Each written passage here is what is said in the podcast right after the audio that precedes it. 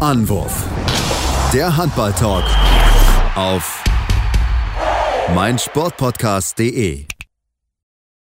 Hallo und herzlich willkommen zu einer kleinen Sonderfolge hier bei Anruf eurem Handball-Talk auf meinsportpodcast.de. Am Namen habt ihr schon erkannt, wir wollen uns mal heute mit der Strandvariante des Handballs beschäftigen, mit dem Beachhandball, denn dort stehen ja demnächst wieder die Großturniere an. Die Saison geht so langsam aber sicher los und da gibt es natürlich mit Blick auf die EM natürlich ein großes Turnier, aber auch äh, wollen wir uns mal allgemein ein bisschen mit der Situation im Beachhandball beschäftigen, denn auch da ist so ein bisschen der olympische Traum immer noch vorhanden und deswegen habe ich mir mal heute einen Gast eingeladen. Mein Name ist Sebastian Müller, das mache ich heute mit dem Bundestrainer der Männer, nee, der Frauen, so, Männer der Frauen, jetzt bin ich total durcheinander schon, mit Alexander Wakiewicz. Hallo Alexander. Servus Sebastian. Ja, ähm, Alexander, ich habe es gesagt, Beachhandball, ähm, es ist ein bisschen im Kommen. Es ist in den letzten Jahren viel passiert, um den Sport so ein bisschen voranzutreiben. Du bist jetzt seit 2018 im Amt, hast natürlich auch schon als Selbstaktiver viel erlebt. Ähm, was macht denn vielleicht mal, um anzufangen, für dich so diese Faszination Beachhandball einfach aus? Abwechslung ähm, zum, zum Hallenhandball, ähm, dennoch leistungsorientiert im Sommer in einer Wohlfühlatmosphäre draußen, meistens am Strand, am See, im Wald, in der Natur, Outdoor was zu machen. Gleichwohl, wenn nicht leistungsorientiert, als Leistungssport den Beachhandball zu betreiben, dann auch im Breitensport sehr viel mit Spaß zu tun zu haben, im Sommer ohne Druck Handball mit seinen Freunden unter Gleichgesinnten zu spielen ähm, diese beiden Varianten, Leistung und Breitensport, ähm, glaube ich, macht es aus. Und natürlich das Spiel an sich, werden wir vielleicht nachher noch ein bisschen mehr drauf eingehen, auf taktische, athletische Geschichten, sowohl für den Breitensport als auch für den Leistungssport. Ganz, ganz viele Vorteile auch für die dann wieder kommende Hallenvariante ab September. Ja, es gibt natürlich, wenn man, wenn man das angeschaut hat, schon mal, also ich kenne es ja selbst, weil ich schon mal in Lemgo das Vergnügen habe, da mindestens dabei gewesen zu sein, auch beim Aufbau geholfen zu haben und auch bei der Durchführung, ist es natürlich eine enorm spektakuläre Sportart mit Drehungen, mit Camper, natürlich etwas, was wir auch so ein bisschen im regulären Handball sehen, aber natürlich im Beachhandball nochmal ein bisschen bewusster gefördert wird, denn es gibt auch diese extra Punkte für Camper, für Drehung, also von daher vielleicht so ein bisschen auch so eine ja, spektakuläre, schöne, mit dem Sand natürlich Atmosphäre, um den Sport natürlich noch ein bisschen zu pushen. Ja, genau so ist es. Also die, die Spielphilosophie ist, dass man besonders großen Augenmerk auf die Attraktivität von, von, von, ja, von akroba teils akrobatischen Aktionen legt. Deswegen spielen wir in Überzahl. Also der Angriff ist immer in Überzahl im Vergleich zur Abwehr. Vier gegen drei Situationen bedeutet also von sich aus kommen schon mal ganz, ganz viele Wurfsituationen, Torwurfsituationen. Das, was in unserer großen Sportart Handball ja geht, kommt von Haus auch mehr drauf raus, ähnlich wie im 7 gegen 6 zum Beispiel im Hallenhandball. Und dann hat der Beachhandball eine besondere Punktezählweise. Es gibt nicht nur für ein Tor immer nur einen Punkt, sondern es gibt für besondere ähm, Situationen für den Camperwurf und für die 360 Grad Drehung ähm, zum Beispiel zwei Punkte. Und ähm, deswegen ist man natürlich erpicht und, und, und eigentlich hat immer das Ziel, äh, einen Doppelpunktewurf zu machen. Einer ist keiner, ist so, so ein Sprichwort, der da immer wieder kommt.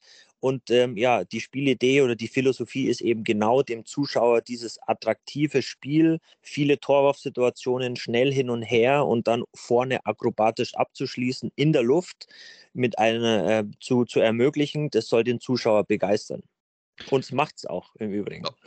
Ich, ich wollte es gerade sagen, macht es definitiv. Ich, ich habe es auch schon mehrfach schon gesehen und auch natürlich verfolgt. Das ist, das ist eine tolle Sportart, weil es einfach natürlich auch, äh, klar, natürlich ist einmal so dieses Beach-Gefühl, dieses Sommergefühl mit dabei, aber natürlich auch gleichzeitig siehst du halt so viele spektakuläre Aktionen. Auch wenn man jetzt vielleicht nicht unbedingt das äh, Fan 7 gegen 6 ist im, im Hallenhandball, aber trotzdem in dieser, dieser Situation ist einfach aufgrund dieses schmalen Feldes, das es ja nur gibt, ist es enorm schön anzusehen. Es macht enorm viel Spaß, sich das mit einfach mit zu beschäftigen.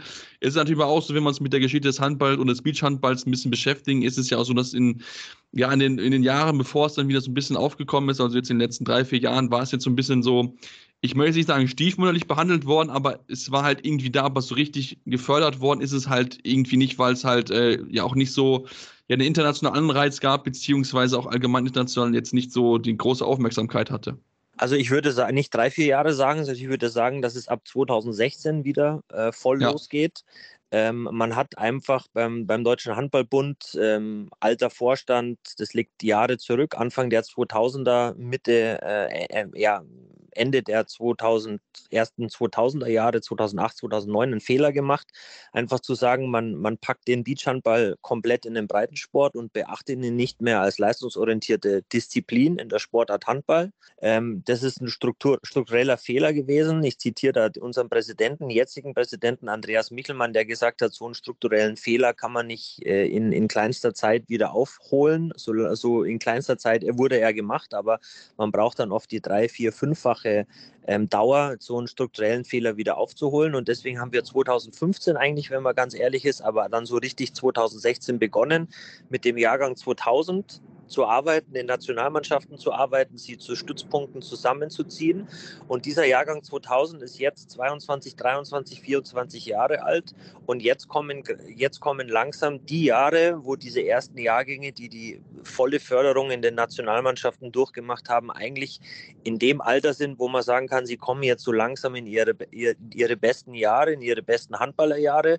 Bei den Männern, sowohl bei den Frauen. Bei den Frauen ist es jetzt schon ziemlich schnell gegangen. Wahrscheinlich ist, habt ihr mitbekommen, dass wir vor zwei Jahren Europameister wurden und letztes Jahr so ziemlich alles gewonnen haben, was wir gewinnen konnten. Wir haben ein Kunststück gelandet, den Weltmeistertitel letztes Jahr zu erringen, ohne Abgabe eines Satzes. Das ist noch nie einer Nation vor uns passiert. Und jetzt gibt es Weltmeisterschaften schon, meine jetzt 23 Jahre genau oder 24 Jahre sogar. Ähm, also ich glaube, Anfang der 2000er ging es los.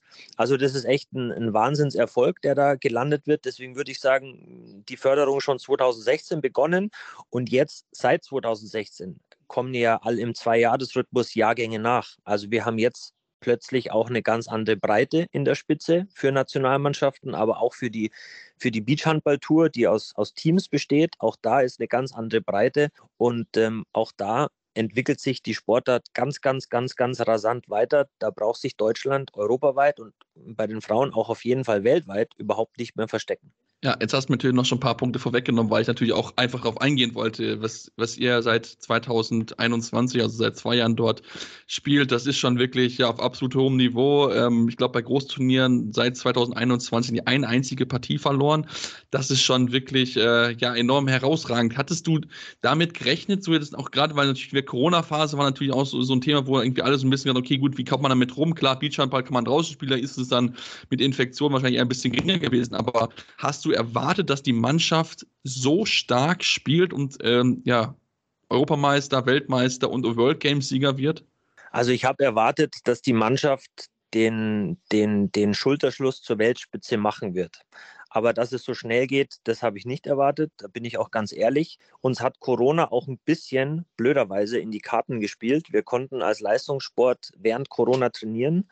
Ähm, wir hatten auch während Corona eine Zusammenkunft der Nationalmannschaften in Düsseldorf in der Halle im Januar, haben da auch über drei, vier Tage ein, ein sehr, sehr hochwertiges Turnier veranstaltet. Also uns hat es das war im Vorfeld der EM 2021, also vor zwei Jahren, haben wir im Januar, während Corona eigentlich die Hochphase war oder eine der Wellen wieder kam, ähm, haben wir unter tollen Bedingungen trainieren können, wo auch nichts passiert ist, äh, mal, mal, mal am Rande erwähnt. Und deswegen hat uns so ein bisschen Corona geholfen, weil viele andere Nationen ähm, nicht trainieren konnten in, in Resteuropa. Und so hatten wir eigentlich eine ganz gute Vorbereitung auf die Europameisterschaft. Ähm, dass es so schnell geht, hätte ich nicht gedacht. Meine erste Europameisterschaft mit den Frauen war 2019, da sind wir Zehnter geworden. 2017 davor vorletzter Platz. Also es, die Entwicklung war voll da und 2019 hat man schon gesehen, die Mannschaft ist dran am Viertelfinale. Es hat da noch so ein bisschen die Reife, die Erfahrung gefehlt, weil eben die meisten 17, 18, 19 Jahre alt waren. Da konnte man einfach mit 25, 27-Jährigen, äh, was, was die Reife betrifft, natürlich noch nicht mithalten. Ähm, dass es dann in vier Jahre später ähm, auf Medaillenkurs geht, war mir eigentlich schon ziemlich klar, wenn wir diesen Weg konstant weitergehen. Dass es aber dann schon nach zwei Jahren, also 2021, und dann auch noch für einen Titel gereicht hat, das war schon wirklich bombastisch. Ähm, war mit der schönste Erfolg, weil er eben auch so ein bisschen unerwartet kam. Ähm, da glaube ich, denkt jeder, jeder immer wieder zurück. Ja, definitiv. Das war, das war die große Überraschung, dass es da, dass es da geklappt hat. Ich glaube, wir waren alle, alle sehr überrascht. Also wir hatten irgendwie gedacht, okay, gut, man möchte ja irgendwie so ein bisschen Richtung Top 8 spielen. Glaube ich, war, glaube ich, vor, vor dem Turnier so ein bisschen die, die Idee, dass man vielleicht ein bisschen nach vorher dann nach vorne kommen kann, ein bisschen in die Weltspitze, europäische, europäische Spitze rankommen kann. Aber dass es dann so funktioniert, natürlich ein Riesenerfolg. Wenn wir uns natürlich das, auch das Team angucken, fällt auch auf, dass du auf einige ja, Spielerinnen zurückgegriffen hast, die natürlich auch Bundesliga spielen bei den Frauen in der Halle, also nicht nur rein, rein Beachhandballerinnen, sondern auch einige Hallenspielerinnen mit dabei hast.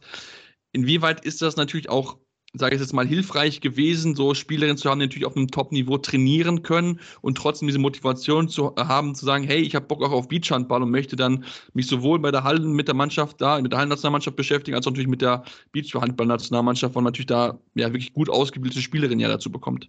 Ja, wir haben, wir, wir setzen auf beide Gleise. Also und ich möchte auch immer weiter auf beide Gleise als Bundestrainer setzen, sowohl diejenigen, die wirklich aus der Beachhandball-Szene kommen, die über den Beachhandball sich empfehlen für die Nationalmannschaften. Auch solche haben wir bei uns, auch im engeren Kreis der Mannschaft. Und dann ist aber nach der Analyse von 2019, der EM 2019 mit dem zehnten Platz, was fehlt noch, um jetzt nochmal fünf, sechs, sieben Plätze nach vorne zu kommen, schon auch klar ge geworden, dass es an manchen Positionen schon auch wirklich noch Professionalisierung Optimierung bedarf oder bedurft hatte. Ähm, und das haben wir, glaube ich, von 19 auf 21 ganz gut gemacht. Wir haben die ein oder andere Bundesligaspielerin angesprochen. Exemplarisch gilt Liv Süchting, die damals beim Buxtehuder SV gerade den Sprung oder auf dem Weg war, von der dritten Liga in, in die, in die Bundesligamannschaft bei Dirk Leuen zu kommen, die uns von der Statur aufgefallen ist, die perfekte Bedingungen für eine Abwehrmitte mitbringt, als physische Bedingungen mitbringt und die sich innerhalb kürzester Zeit, habe ich fast so noch nie mehr dann wieder gesehen, so schnell sich eine Spielerin dann auch äh, in die Mannschaft reingespielt hat. Und das ist ein Grund, neben weiteren, Lucy Kretschmer sei gesagt, Katharina Filter sei gesagt, ähm, Sarah Irmler sei gesagt, die jetzt äh, äh in, bei Frisch auf Göppingen zum Beispiel spielt. Also andere mehr, aber Liv ist ein super Beispiel, die dann einfach nochmal mehr Breite in die Abwehr gebracht hat und die dann auch ganz, ganz schnell gewachsen ist und wir damit mit die beste Abwehr im Verbund mit Kirsten Walter auf links und Lucy Kretschmer auf rechts dann stellen konnten. Also wir haben, glaube ich, da die richtigen Schlüsse ge ähm, gezogen. Professionalisierung, ja, ich versuche dann auf der anderen Seite aber auch denen, die nun mal vielleicht nur in der Oberliga oder in der dritten Liga spielen, was nicht bedeutet, dass sie dann auch schlechte Beachhandballerinnen sind oder schlechtere Beachhandballer sind wie die Kolleginnen aus der Handball-Bundesliga. Ganz und gar nicht. Ähm, wir müssen aber schon schauen, und das haben wir auch seit 2019 sehr individuell gemacht, dass wir denen, die halt nur zwei, dreimal in der Woche im Verein trainieren können, ähm, Angebote geben, Möglichkeiten geben, diesen Trainingsrückstand, den sie nun mal haben im Vergleich zu einer Katharina Filter, die acht, neun, zehn Mal in der Woche trainiert, aufzuholen, vor allem athletisch. Und das haben wir auch begonnen 2019, 2020. Das war eigentlich meine Hauptarbeit zu Beginn nach dieser ersten Europameisterschaft. Und athletisch hat sich auch gerade bei denen, die Oberliga und Dritte Liga spielen, enorm viel entwickelt. Seit 2020 exemplarisch gesagt, Kirsten Walter, Gröbenzell, dritte Liga, ähm, die jetzt gerade aufgestiegen ist in die zweite Liga. Herzlichen Glückwunsch nach Gröbenzell an der Stelle. Ähm, aber auch Isabel Kattner oder Belen Gedwart, Michelle Schäfer, alles Namen, die in der Oberliga, in der dritten Liga zu den Zeiten gespielt haben. Amateurhandballer, zwei, dreimal die Woche ähm, kein gutes Umfeld hatten, um athletisch jetzt so viel und so effektiv zu trainieren, dass sie dann wirklich in die Weltspitze im Beachhandball aufschließen konnten. Und da haben wir sehr, sehr viel Arbeit geleistet. Bis heute müssen wir und die Mädels natürlich auch viele Arbeit leisten, dass da eben diese Professionalisierung auch in den, bei den Beachhandball-Spezialisten ähm, ähm, stattgefunden hat. Du hast jetzt gerade schon ein bisschen angesprochen, ähm, worauf ihr so ein bisschen geachtet habt bei, bei äh, ja, Profilen, bei, auch bei Abwehrstrategien. Ähm, wie, wie kann man das denn beschreiben? Also was muss für dich so eine Athletin oder ein Athlet natürlich auch mitbringen, um im Beachhandball beste Voraussetzungen zu haben? Ist es nur die reine Größe? Ist es Beweglichkeit? Worauf achtest du, wenn du sagst, okay, das könnte vielleicht jemand sein, die in meine Mannschaft passt? Also der, der, der Beachhandball in der Welt entwickelt sich schon dahin, dass er größer wird. Wenn man jetzt fünf Jahre zurückblickt, konnte man schon noch mit etwas weniger Körpergröße auch noch viel erreichen. Die Entwicklung geht leider Gottes ich bin kein Fan, immer nur große zu nehmen. Ich gebe auch gerne kleinen die Chance oder kleineren die Chance. Ich hasse auch dieses Thema über Körpergrößen zu sprechen, weil man kann für seine Körpergröße nichts. Ja? Das ist so, ja. Ich ähm, bin auch nicht so der Fan. Ich meine, sieht es ja auch mit, mit Gisli Christiansson, Luke Steins in der, in der so Handball, Handball das, die machen es ja auch überragend. So ist es. Auch bei mir eine Spezialistin, Michelle Schäfer, ist auch nicht die größte und, und hat, hat unter anderem ähm, das Siegtor zur Weltmeisterschaft geworfen, als 18-Jährige damals. Ähm, deswegen, ich bin kein Fan von dieser Körpergröße, aber ja, die Körpergröße gerade auf den Außenpositionen wird immer wichtiger im Weltbeachhandball, weil auf den Außenpositionen dann auch oft Spieler spielen in der Abwehr, die blocken und die dann eine entsprechende Größe mitbringen. Also das, das ist, ist leider da, auch wenn man es wenn vielleicht nicht gerne hat. Also es ist schon irgendwo die physische Voraussetzung auf gewissen Positionsprofilen wird immer wichtiger, sagen wir es mal so. Ähm, im, äh, jetzt bei den Sichtungen für, die, für den neuen Jahrgang 2008, 2009, der gerade jetzt in den letzten Monaten gesichtet wurde für die neue Jugendnationalmannschaft, haben wir vor allem sehr auch auf koordinative Fähigkeiten geschaut. Also wie schnell kann man ähm, Bewegungsabläufe adaptieren, in den Sand adaptieren, dann auch neue Bewegungsabläufe umsetzen. Also Koordination ist sehr, sehr wichtig.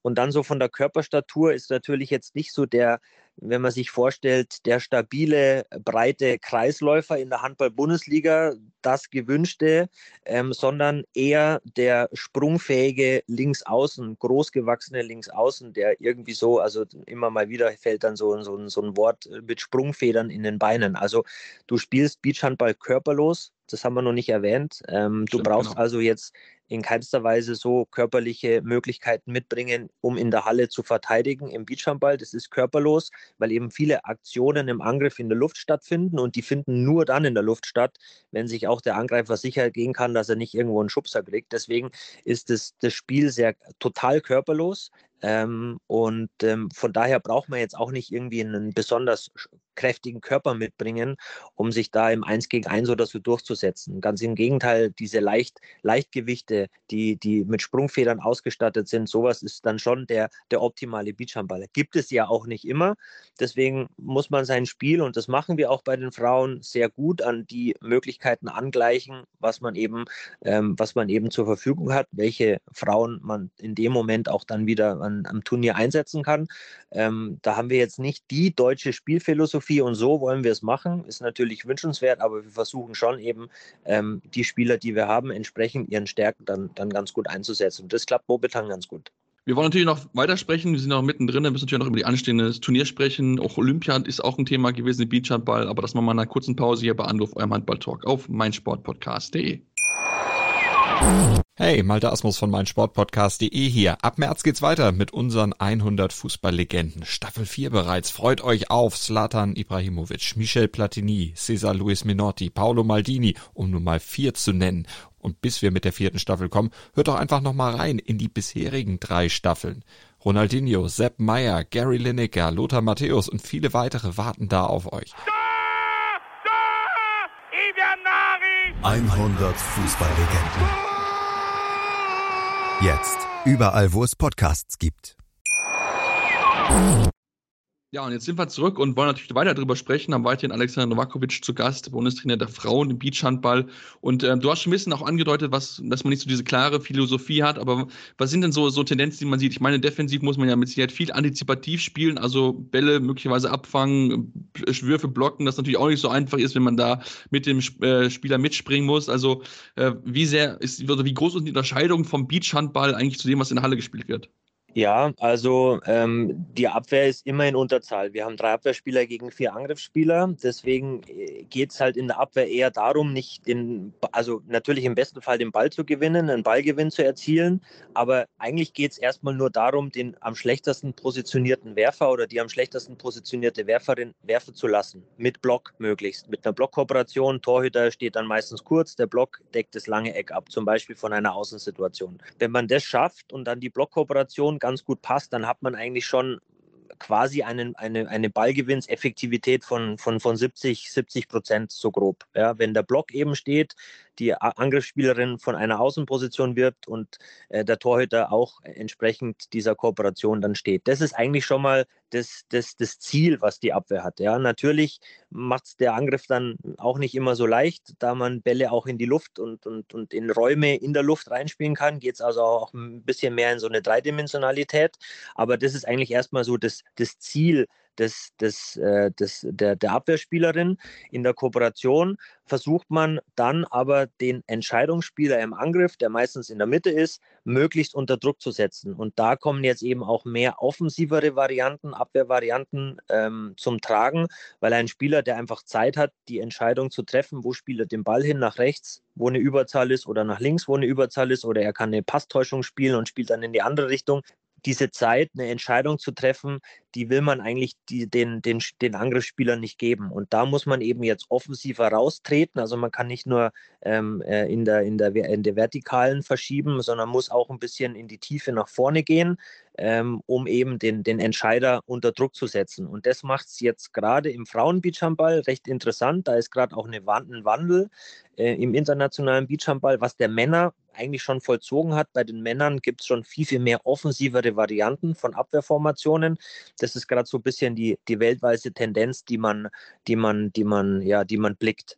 Wir in Deutschland, ähm, bei den deutschen Frauen spielen ähm, mit einem klassischen System, würde ich jetzt sagen, was eher sehr defensiv angelegt ist, punktuell schon offensiv, um eben die Entscheidungsspielerin unter Druck zu setzen.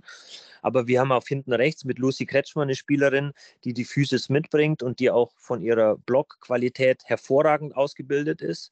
Ähm, wo wir also da eher uns auf den Block verlassen, auf unserer rechten Abwehrseite, dann in der Mitte mit Liv ähm, oder Caro ähm, zwei Spielerinnen haben, die auch mit ihrer Größe punkten können, um die Pässe an den Kreis, die Camperpässe an den Kreis zu verhindern. Und auf der linken Seite wir zwei läuferisch sehr, sehr starke Abwehrspielerinnen haben mit, mit Kiki und mit äh, Railin, ähm, die, die eher versuchen, ein bisschen offensiv auch mal von, von links hinten rauszutreten und so äh, ja, ich sage mal, die, die, die, die Passfolgen im Angriff zu stören und eben auch mal was Unerwartetes zu machen, weil sie eben läuferisch im Sand sehr, sehr stark sind. Ähm, ja, das ist so ein bisschen so grob jetzt die Abwehrtaktik der Deutschen. Das ist auf jeden Fall sehr hilfreich gewesen. Ähm, ich hoffe nicht, dass die anderen zu sehr zugehört haben, damit sie sich schon darauf einstellen können. Was ist kein Geheimnis mehr, spätestens okay. seit zwei Jahren. ähm, was, was mich noch interessieren würde, du hast gesagt, Lauffähigkeit im Sand. Ich meine, wir wissen ja alle, im Sand zu laufen ist, ist nicht ganz so einfach. Wird das immer noch mal speziell trainiert? Weil ich meine, Hand, äh, Halle und Sand ist ja immer noch ein Unterschied. Trainiert ihr das noch mal irgendwie in den ersten ein, zwei, drei Tagen, damit man sich wieder dran gewöhnt? Oder ist das schon bei den Spielerinnen so drin, dass sie das eigentlich gar nicht mehr irgendwie groß brauchen? Also wir haben in, in den individuellen Athletikplänen, die jede Spielerin bei uns im Kader bekommt, ähm, haben wir eine, eine Übergangsphase. Ähm, mhm. Die ist jetzt schon längst begonnen, wo nicht zusätzlich trainiert wird, spezifisch im Sand, sondern wo Dinge, die sie eh tun, die sie in der Halle, die sie im, im Gym, im, im Fitti tun, ähm, eh machen, ähm, einfach transferieren in den Sand. Das sind zum Beispiel okay kurze Antritte, die beispielsweise im Gin oft mit, mit, irgendeinem, mit irgendeinem Widerstand, was man zieht, gemacht wird. Oder das ist Plyo, in der Plyometrie bei Sprüngen. Also ihr kennt diese, diese Box-Jumps auf so Holzboxen zum Beispiel genau. drauf, ähm, was auch stattfindet wöchentlich in den Athletikplänen bei den Bundesligisten oder bei den Drittligisten. Und wir transferieren einfach diese Übungen in den Sand. Und das ist zum einen von der Verletzungsprävention sehr, sehr wichtig, weil den Untergrundwechsel, da ist, steigt das Verletzungsrisiko, wenn man keinen vernünftigen Übergang macht. Das ist mittlerweile auch mit ganz, ganz vielen Studien so belegt. Deswegen haben wir alleine schon aus diesem Grund eben, eben ähm, ja, das Ziel, diesen Übergang hinzukriegen in ein paar Wochen. Ähm, aber eben auch, um, um spezifisch athletischer zu trainieren. Und auch da gibt es schon viele Studien, wo wir und ich persönlich auch beteiligt war, dass zum Beispiel im Sand auch ganz andere Muskelpartien zum Beispiel der unteren Extremitäten angesprochen werden. Bei einem Sprung in der Halle wir, kommt ganz, ganz viel auch aus dem Unter Unterschenkelbereich. Aber die Energie, die im Sand vom Unterschenkel in den Sprung fließt, die versickert erstmal im Sand. Also ganz viel Energie versickert im Sand und deswegen kommt viel, viel mehr Energie vom Oberschenkel, der eigentlich in der Halle noch gar nicht mal so gebraucht wird, weil da schon die Power gleich da ist, weil da eben nichts versickern kann im, im Hallenuntergrund, aber eben auf Sand schon. Und deswegen kommen aus anderen Muskelpartien, gerade aus dem Oberschenkel, viel, viel mehr Energie.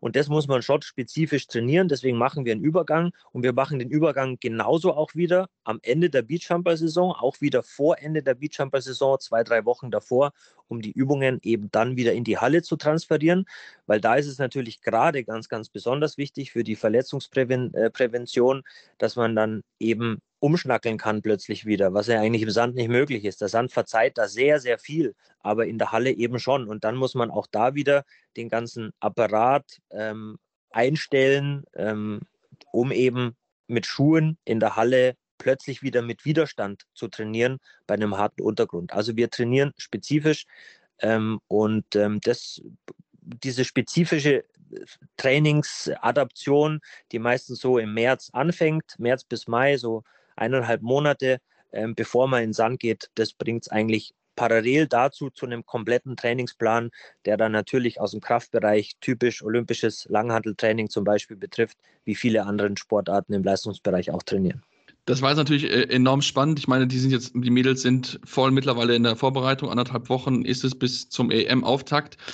Lass uns mal, bevor wir uns mit dem Sportlichen beschäftigen, nochmal auf den Termin beschäftigen, weil natürlich der Termin, gerade jetzt auch mit Blick auf die Hammer Bundesliga, natürlich ein bisschen ungünstig liegt. Einige Spielerinnen, die Bundesliga spielen, wie Lucy Marie Kretschmann oder Katharina Filter, die sind ja noch im Ligabetrieb eingesetzt. Das heißt, du kannst sie gar nicht für, den, für deine Kader benutzen, für deine Titelverteidigung. Ist das ein bisschen ärgerlich? Würdest du da ein bisschen, ja, entweder umplanen der Bundesliga, beziehungsweise eine bessere Abstimmung zwischen ERF und Bundesliga wünschen, damit man halt solche Überschneidungen halt nicht hat und dann wirklich dann auch der Topspielerinnen aus anderen europäischen Ländern dazu bekommen kann, die normalerweise dann Hallenhandball spielen würden?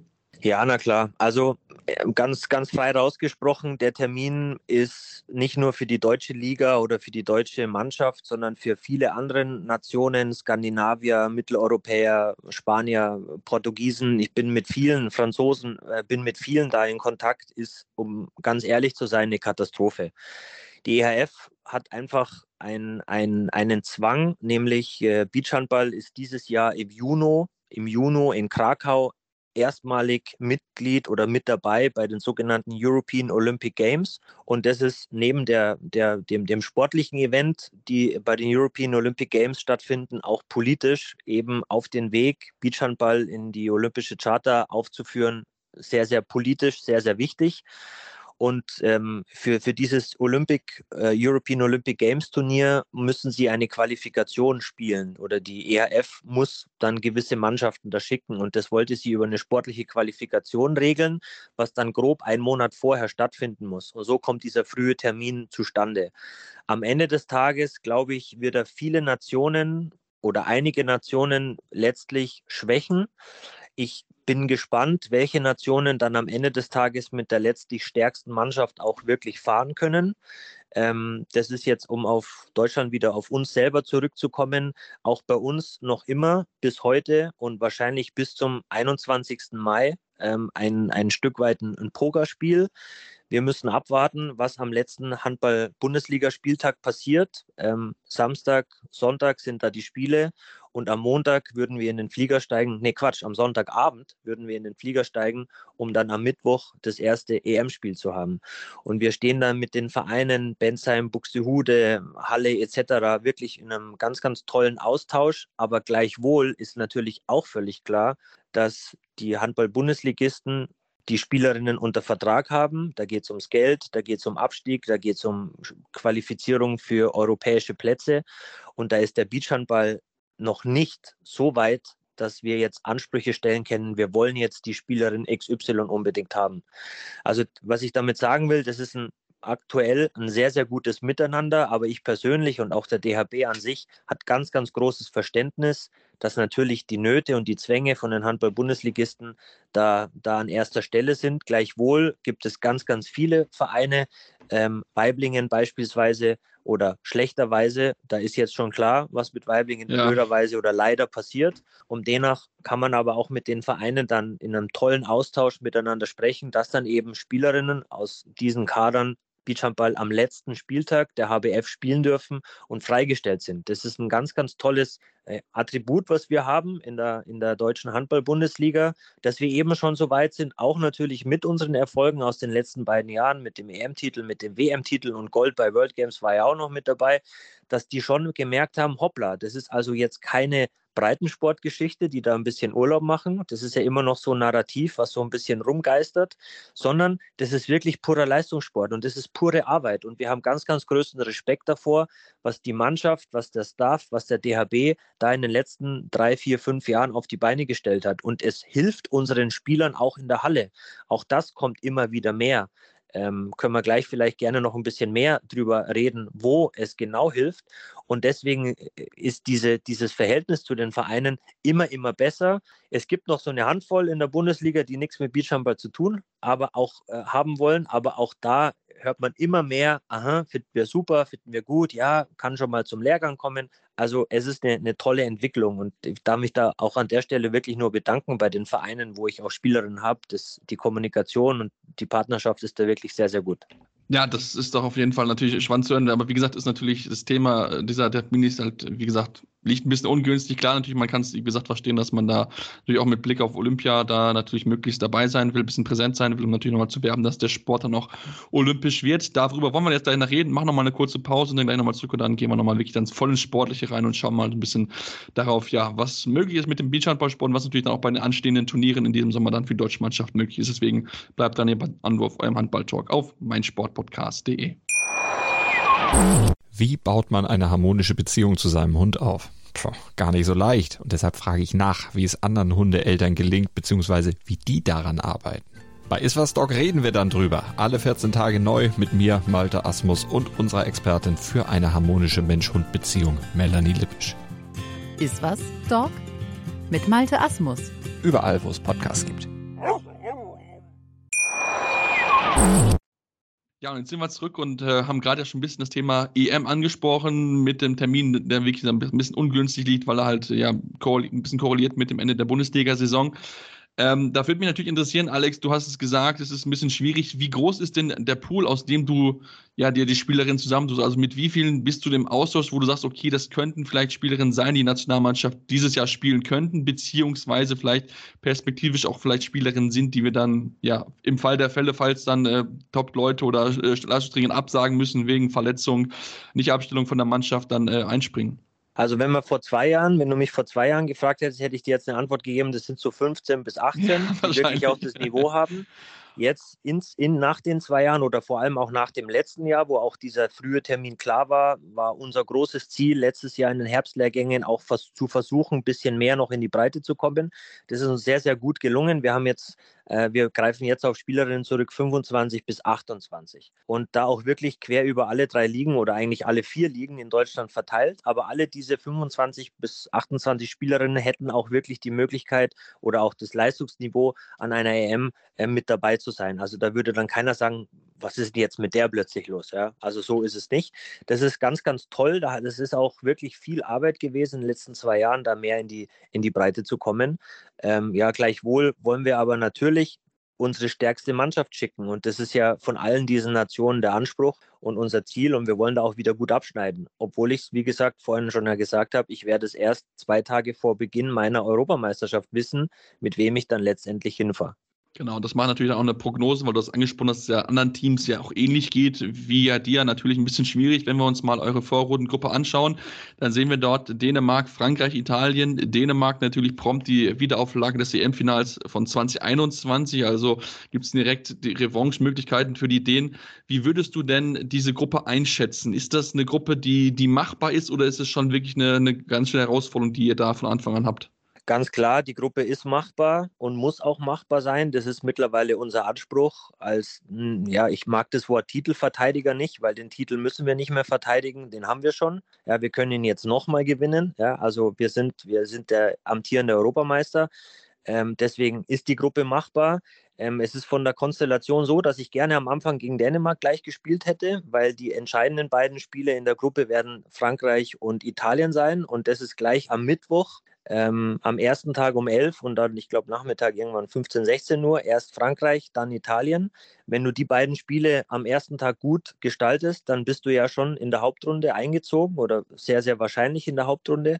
Ähm, und ich hätte gerne am Donner äh, ich hätte gerne dann am Donnerstag folgt dann Dänemark. Das ist dann das Spiel, ja, wo es dann hoffentlich um nichts mehr geht, um den weiteren Einzug. Und eben mit dieser extrem reduzierten oder eigentlich keiner stattfindenden Vorbereitung, die wir dieses Jahr komplett machen können oder dann letztlich mit dem EM-Kader machen können, hätte ich sehr, sehr gerne am Anfang gegen Dänemark gespielt, um da einfach nochmal ein Spiel zu haben und dann die beiden entscheidenden Spiele Frankreich und Italien hinten raus gehabt. Aber man kann sich ja nicht aussuchen und es ist halt auch da wieder jetzt eine Herausforderung Herausforderung. Wir müssen versuchen, diesen Montag und den Dienstag ähm, sehr, sehr gut in Portugal, wir sind dann da schon vor Ort, zu nutzen. Die Idee ist auch, dass wir ein eigenes Beachhandballfeld aufbauen, weil die Trainingszeiten bei all diesen 48 Teams immer sehr, sehr reduziert sind. Da kriegt jeder dann meistens immer nur so eine Stunde. Also werden wir vielleicht sogar am Strand ein eigenes Beachhandballfeld aufbauen. Ähm, das ist zumindest mein Plan und dann einfach diese zwei Tage dann mit dem letzten Kader wirklich noch gut zu nutzen, um dann in diesen beiden Spielen Frankreich und Italien gut vorbereitet reinzugehen.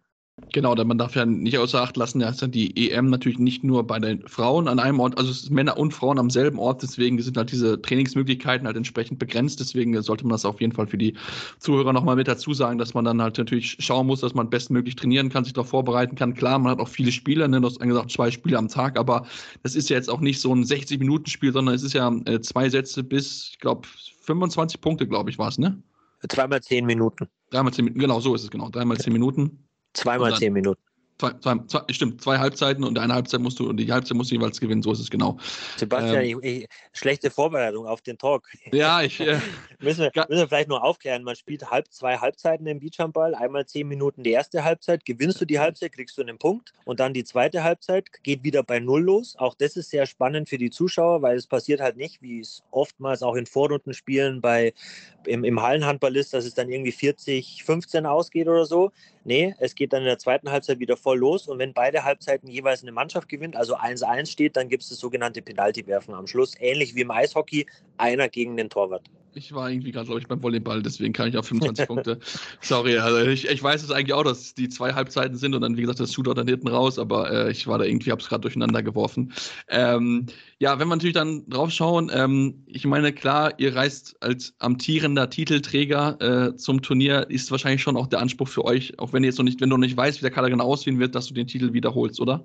Also der, den Anspruch, den Titel wiederzuholen, so weit würde ich nicht gehen. Nein. Also der Anspruch muss definitiv sein, dass wir das Viertelfinale mit einer guten Ausgangsposition da rein, rein spiel, äh, spielen. Das heißt also, dass wir in der Hauptrunde versuchen, möglichst viele Punkte zu erzielen, um dann einen einfacheren, vermeintlich einfacheren äh, Gegner im, im Viertelfinale zu haben. Ich glaube, mit diesem Anspruch, so selbstbewusst sind wir, dass wir da auch reingehen. Aber dann habe ich ja gerade gesagt, ab die letzten acht Mannschaften, die letzten sechs Mannschaften sind wirklich tagesformabhängig. Das geht wirklich hin oder her.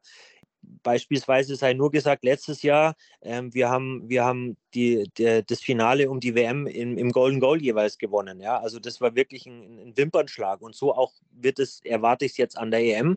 So das bisschen Unbekannte ist eben, dass es sicher Nationen geben wird. Ich höre sehr Positives aus Spanien und aus Ungarn, dass die mit ihrer Liga nicht so ein Problem haben. Die Ungarn, die sind schon ein bisschen früher fertig, beziehungsweise haben nicht so viele Spielerinnen aus der ersten Liga dort. Und die Spanier, die von sich aus sehr, sehr professionalisiert sind, da gibt es eigentlich fast schon alle Nationalspieler in Spanien, die nur noch Beachhandball spielen. Also die spielen fast, fast gar nicht mehr Hallenhandball. Deswegen haben die es ein bisschen einfacher, mit diesem frühen Termin natürlich klarzukommen. Ähm, deswegen erwarte ich eigentlich, dass gerade Spanien, Ungarn und auch Norwegen beispielsweise sehr, sehr stark sein wird und mit einer sehr, sehr guten Vorbereitung da reingehen wird. Das ist so ein bisschen die Unbekannte und wir müssen, deswegen habe ich ja ge gesagt, wir müssen eben schauen, dass wir diesen ersten Tag gut überstehen mit, mit Frankreich und Italien. Und so selbstbewusst bin ich, das sollten wir ganz gut hinkriegen. Und dann haben wir einfach nochmal Zeit, ein bisschen Zeit im Turnier, uns auch nochmal in der Mannschaft mit dem jeweiligen Kader, mit dem wir dann hinfahren. Wie gesagt, ich weiß es erst zwei Tage vorher, ähm, uns dann auch nochmal im Turnier weiterzuentwickeln. Und das muss dann unser Anspruch sein. Da werden wir sicher noch zwei, drei Baustellen auch erleben im Turnier, die wir einfach dann schließen müssen bis zum Viertelfinale. Und das ist jetzt zumindest mal der, der Turnierplan, wie wir, wie wir in die Geschichte reingehen. Ja, das äh, werden wir natürlich genau beobachten, wie ihr euch da schlagen werdet. Es ist ja, du hast gesagt, trotzdem nur der Anfang, ja erstmal ähm, für euch für diesen Beach-Sommer. Ich meine, dann die Beach-Handballtouren, die natürlich die in verschiedenen Orten stattfindet, aber natürlich auch äh, Nationalmannschaftstermine gibt es weiterhin. Ähm, inwieweit, äh, ja, was, was sind noch deine Ziele, die du für dieses Jahr dir vorgenommen hast mit der Mannschaft, beziehungsweise natürlich auch, äh, inwieweit würdest du dann Kader auch durchwechseln für, für die Saison und dann auch mit, natürlich mit Absprache mit den Teams, weil auch die fangen ja irgendwann mit ihren Saisonvorbereitungen jetzt auf erste, zweite, dritte, vierte Liga an. Genau, wir haben noch zwei weitere große Veranstaltungen. Ähm, wir haben dann im Juni, sollten wir ins Viertelfinale der EM kommen, dann die European Olympic Games. Das ist ein Mehrsport-Event. Da sind 7500 Sportler ähm, mit dabei. Also das ist ungefähr halb Olympia so groß, ähm, mit, mit, mit ganz, ganz vielen, mit allen olympischen Sportarten aus Europa. ähm, also auch in der Leichtathletik zum Beispiel. Das wird sicher wieder ein ganz, ganz tolles Event mit einem Team Deutschland-Gefühl, Team D, ähm, das, was wir letztes Jahr bei den World Games schon miterleben durften. Ähm, und dann haben wir noch Anfang August auch wieder zu einer Unzeit, was die Saisonvorbereitung der, der Bundesliga und auch Drittliga-Clubs natürlich betrifft, ähm, ähm dann die World Beach Games auf Bali ein, ein Event, wo dann wieder weltweit die besten Mannschaften zusammenkommen, also nicht nur das europäische Format, sondern auch weltweit mit Argentinien, mit Brasilien ähm, auf, ja, auf einer wunderschönen Kulisse in Bali. Ähm, auch da müssen wir schauen, wie, wie, wie, welche Mannschaft wir dann zu, zu, ähm, zusammenkommen. Aber was auf jeden Fall Fakt ist, dass wir diese drei Turniere mit unterschiedlichen Kadern spielen werden, weil ich von äh, gerade jemand, der von August bis ähm, Mai in der Handball-Bundesliga oder dritten Liga spielt, nicht verlangen werde und auch nicht kann, dann von Mai bis August voll Leistungshandball äh, im, im Sand zu spielen, also Beachhandball zu spielen. Wir müssen da durchrotieren aus physischen Gesichtspunkten. Die Mädels brauchen einfach Zeit, um auch ihren Körper wieder in den Griff zu kriegen, Bewegchen auszukurieren, aber gleichwohl auch mental runterzukommen, um in den Urlaub zu fahren mit Freund oder Freundin, mit der Familie etc. Ähm, ich glaube, das ist auch ganz, ganz wichtig, dass sie dann auch wieder Platz im Kopf für die neue Bundesliga-Saison haben. Und so sind auch die Absprachen mit den Bundesliga-Clubs. Ähm, durch unsere Erfolge in den letzten beiden Jahren sind einfach jetzt noch ein paar Turnierformate hinzugekommen. Deswegen war es ja auch letztes Jahr, und das war mir ein ganz großes Anliegen, eben auch wichtig, dass wir mehr in die Breite kommen, dass wir eben auf einen größeren Kader zurückgreifen können weil wir dann natürlich schon immer wieder den Anspruch oder immer den Anspruch haben, dann schon auch wieder vorne mitzuspielen. Ob es dann immer für eine Medaille reicht, müssen wir gucken mit der Kaderrotation. Ähm, jetzt auch bei der M schauen, welchen Kader wir dann haben. Werden wir dann erst auch wirklich Ziele intern besprechen, wenn dann auch wirklich klar ist, wer dann mitfährt. Da sind wir auch sehr transparent und ehrlich unter uns. Ähm, aber der Anspruch Deutschland eben entsprechend gut in einem Viertelfinale, in einem Halbfinale zu vertreten, der ist eigentlich schon immer da. Und ja, und ich meine, es ist ja der deutsche Einspruch sowieso im Handball. Ich meine, wir ziehen zu den führenden Nationen jetzt Hallen, Handball auf jeden Fall und jetzt Beachhandball, ja, entwickelt sich ja langsam auch in die richtige Richtung, da auch wieder mit dabei zu sein äh, bei den Top-Nationen, dass man auch da diesen Anspruch noch mal so formulieren kann. Wenn wir natürlich darauf schauen, alle haben so ein bisschen auch, glaube ich, darauf gehofft, nächstes Jahr auch so ein großes Event zu haben mit den Olympischen Spielen in Paris. Das hat jetzt als Demonstrationssport, hat leider nicht ganz geklappt. Ähm, jetzt natürlich der Traum ist da, dieses Jahr, glaube ich, wird die Entscheidung getroffen für die ähm, Demonstrationsspiele in Los Angeles 2028.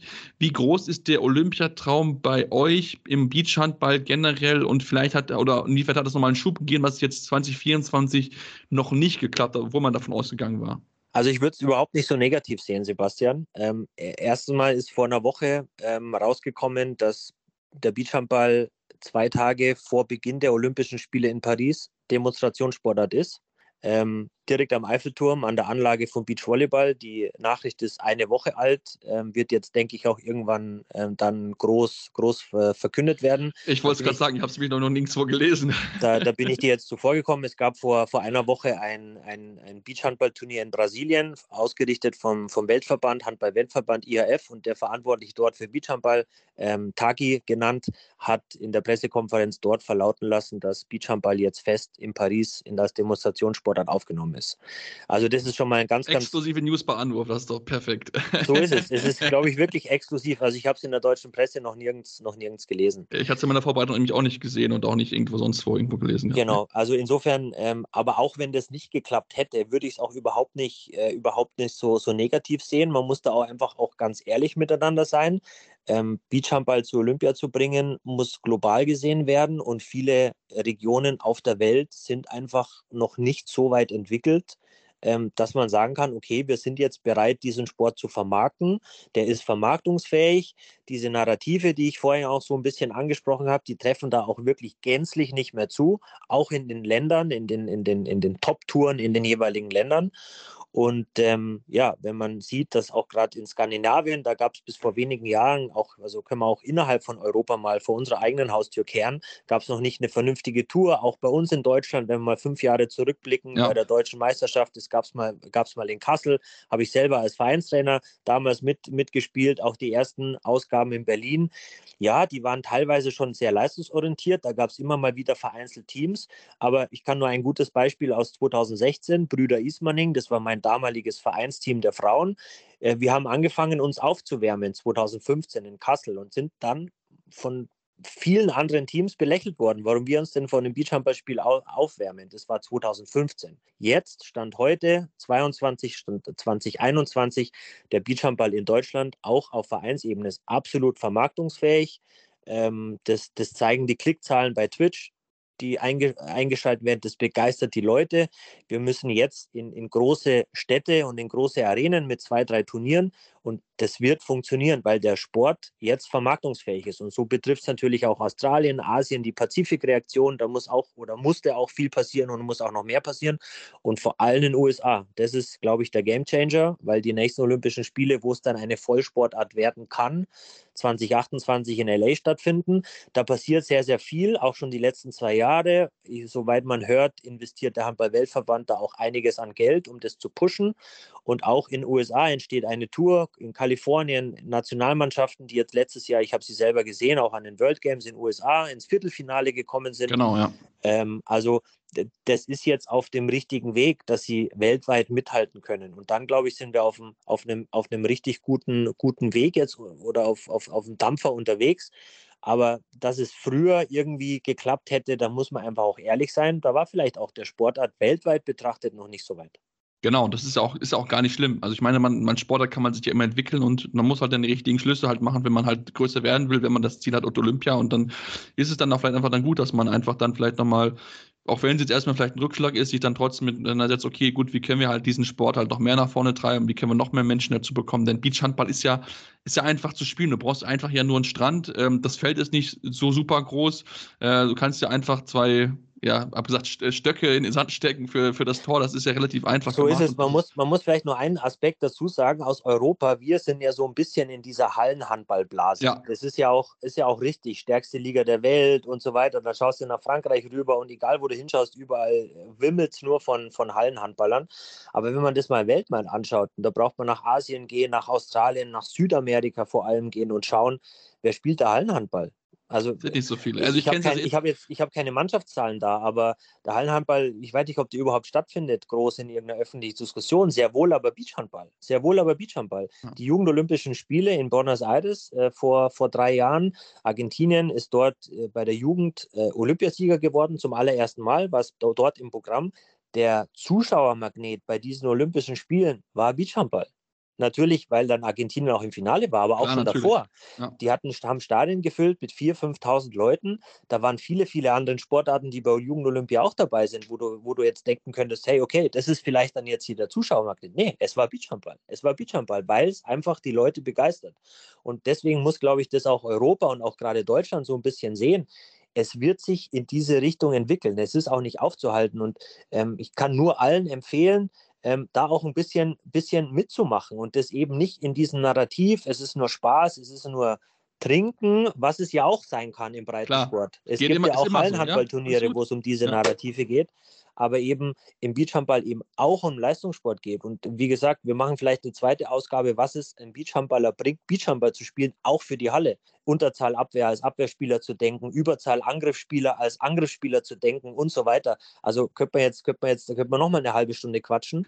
Und das erkennen auch immer, immer, immer mehr. Und ich glaube, wir in Europa müssen so ein bisschen von unserer Hallenhandballblase über den Tellerrand mal schauen, wie es in der Rest der Welt ausschaut. Und so sieht es halt auch der Handball-Weltverband. Handball an sich zu stärken und das geht halt in Europa natürlich auch mit Hallen, weil wir viele Hallen haben, aber halt an vielen, vielen anderen Flecken der Welt, die prozentual viel, viel mehr ausmachen, wie nur Europa, eben halt viel mit Strand, mit Sand, mit Linien, die man aus Baustellenband, Rot-Weiß-Leine machen kann und Toren, die man mit, mit zwei Pfosten zusammenklopfen äh, kann. So bringt man Leute weltweit zum Handball. Und um das muss es uns ja auch gehen.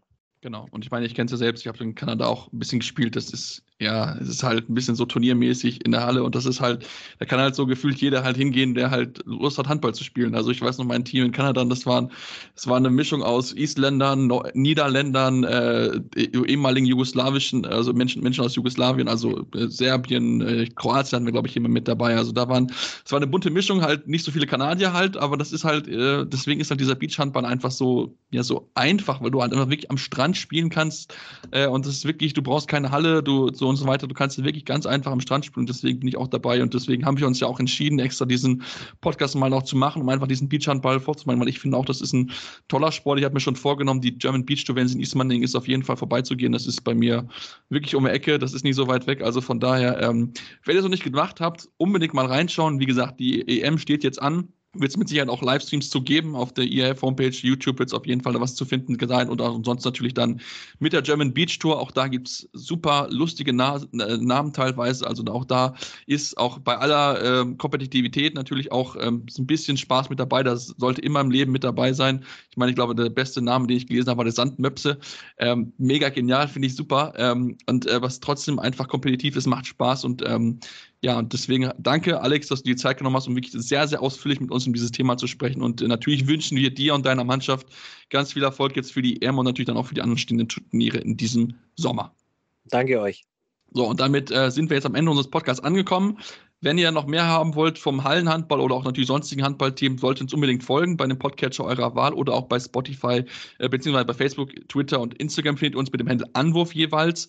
Und äh, ja, dann gibt es uns dann nächste Woche wieder mit der regulären Ausgabe. Und ich kann schon mal so viel verraten, wir haben auch noch den Männerbundestrainer eingeladen. Also von daher dürft ihr auch da dann unbedingt einschalten hier bei Anwurf, eurem Handballtalk auf meinsportpodcast.de. Anwurf. Der Handballtalk auf meinsportpodcast.de